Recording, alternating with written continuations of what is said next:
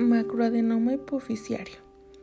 El macroadenoma hipoficiario es una variante de adenomas o tumores benignos y no cancerosos que se forman en la glándula pituitaria. Básicamente hay dos formas de adenoma hipoficiario, de las cuales una mide menos de 10 milímetros y se denomina microadenoma hipoficiario, mientras que los tumores que son mayores de 10 milímetros se denominan macroadenoma pituitario. La glándula pituitaria es un órgano en forma de frijol que se encuentra en la base del cerebro. Esta glándula juega un papel vital en la regulación de la presión sanguínea y el funcionamiento de otros órganos importantes del cuerpo. El macroadenoma pituitario es una afección benigna y no afecta la función de la glándula de ninguna manera en la mayoría de los casos. Pero en algunos casos estos tumores pueden causar ciertos síntomas como dolores de cabeza. El tratamiento de primera línea para el macroadenoma pituitario es una cirugía. Existen varios enfoques según la ubicación y el tamaño del tumor para el tratamiento del macroadenoma pituitario.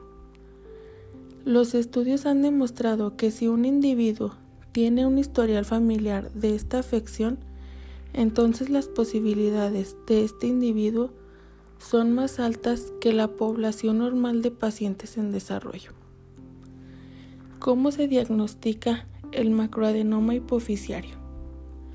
Puede sospecharse el diagnóstico de macroadenoma hipoficiario según los síntomas exhibidos por el paciente. Si se sospecha macroadenoma hipoficiario, el médico puede realizar una batería de pruebas para confirmar el diagnóstico. Estas pruebas incluyen análisis de sangre, análisis de orina y pruebas para controlar el campo visual.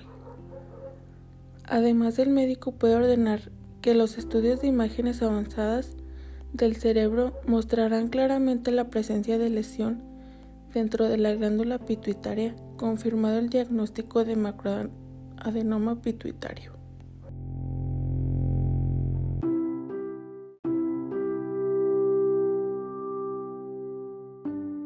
Tratamiento quirúrgico. La cirugía es el tratamiento de primera línea para el macroadenoma hipoficiario.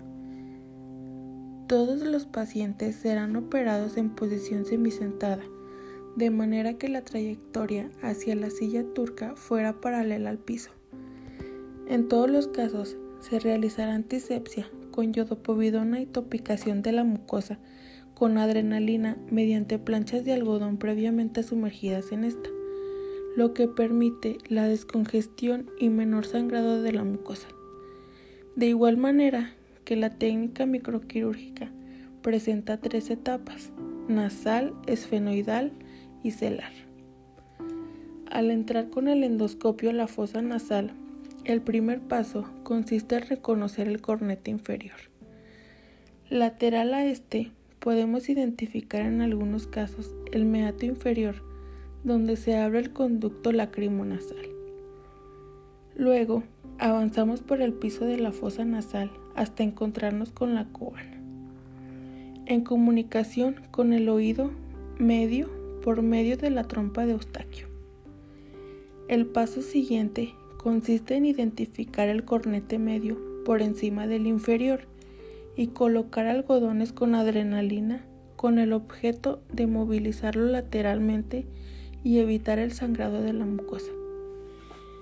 Luego, identificamos el receso esfenoetmoidal que se extiende entre el techo de la coana y el ostium esfenoidal.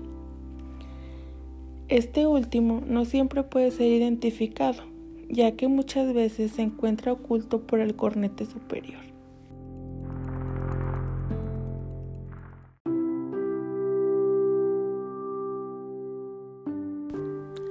En este caso, el acceso al seno esfenoidal se realiza aproximadamente 1.5 centímetros superior a la coana a nivel del receso esfenoetmoidal. Una vez que se ha identificado el seno esfenoidal, debe removerse la porción posterior del tabique nasal en su unión con el rostro esfenoidal. exponiendo claramente este e identificando los ostium cuya posición puede ser asimétrica y variable. Debe tenerse especial cuidado con la arteria esfenopalatina, rama terminal de la arteria maxilar en el sector inferolateral de la apertura. Posteriormente, se introducirá el endoscopio y el aspirador por la narina izquierda, mientras el cirujano trabaja por la derecha. Por lo tanto, se utiliza una técnica de acceso por las dos narinas con cuatro manos. El paso siguiente es la remoción de la pared anterior del seno esfenoidal. Una vez dentro del seno esfenoidal, deben identificarse los siguientes reparos anatómicos. El plano esfenoidal, el clivus, la protuberancia de ambas carótidas, senos cavernosos,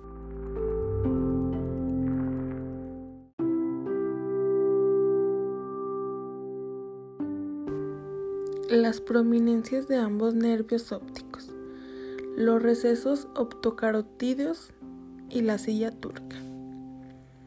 Se procede a la apertura del piso celar con una fresa de alta velocidad o bien con escoplo y Kerrison. Se realiza coagulación y apertura dural. Se procede a la exeresis tumoral en forma ordenada.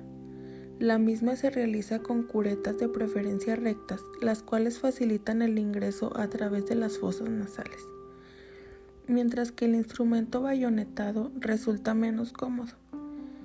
Luego de la resección tumoral y una prolija hemostasia, el piso celar debe ser reconstruido y sellado. Así, un pequeño fragmento de hueso autólogo resecado durante la apertura del seno esfenoidal es colocado por dentro de la abertura ósea y sellado con cola de fibrina. Luego, el tabique es reposicionado en su lugar, dejando tapones nasales por 48 horas con el fin de evitar sinequias.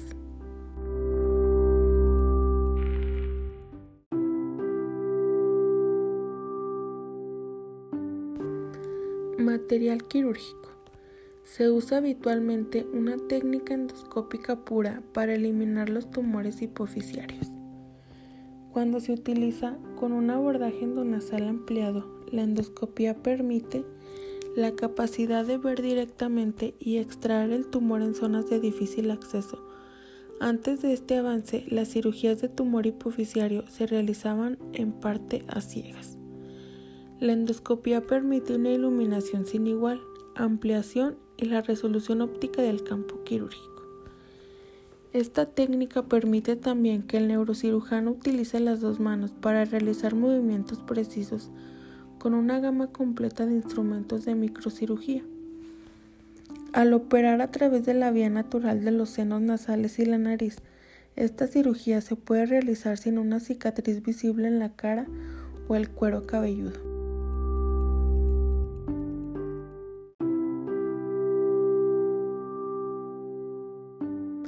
La endoscopía posibilita un postoperatorio con menores efectos secundarios en comparación con la cirugía craneofacial tradicional.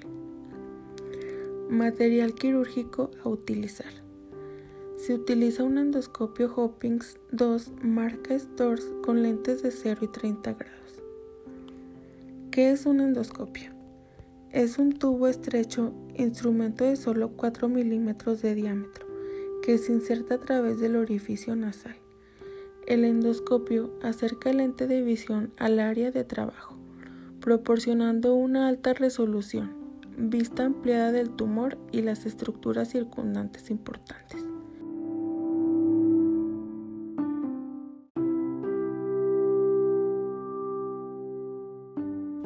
Instrumentos especiales de microcirugía se utilizan junto con el endoscopio para la disección y extirpación de los distintos tumores.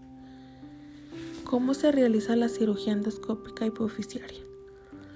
Valoración de hipófisis por imagen. Una tomografía proporciona importante información relacionada con las estructuras óseas de la región, principalmente relacionado al involucro de las mismas en los casos de tumores hipoficiarios. En TAC de alta resolución se puede demostrar tumores desde 4 milímetros de diámetro.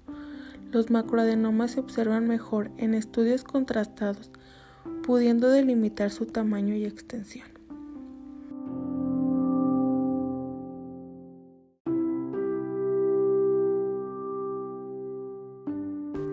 La amplia exposición y la visualización increíble proporcionada por el abordaje endonasal extendido permite la extirpación quirúrgica de los tumores que a veces se consideran inoperantes o inextirpables por las técnicas tradicionales.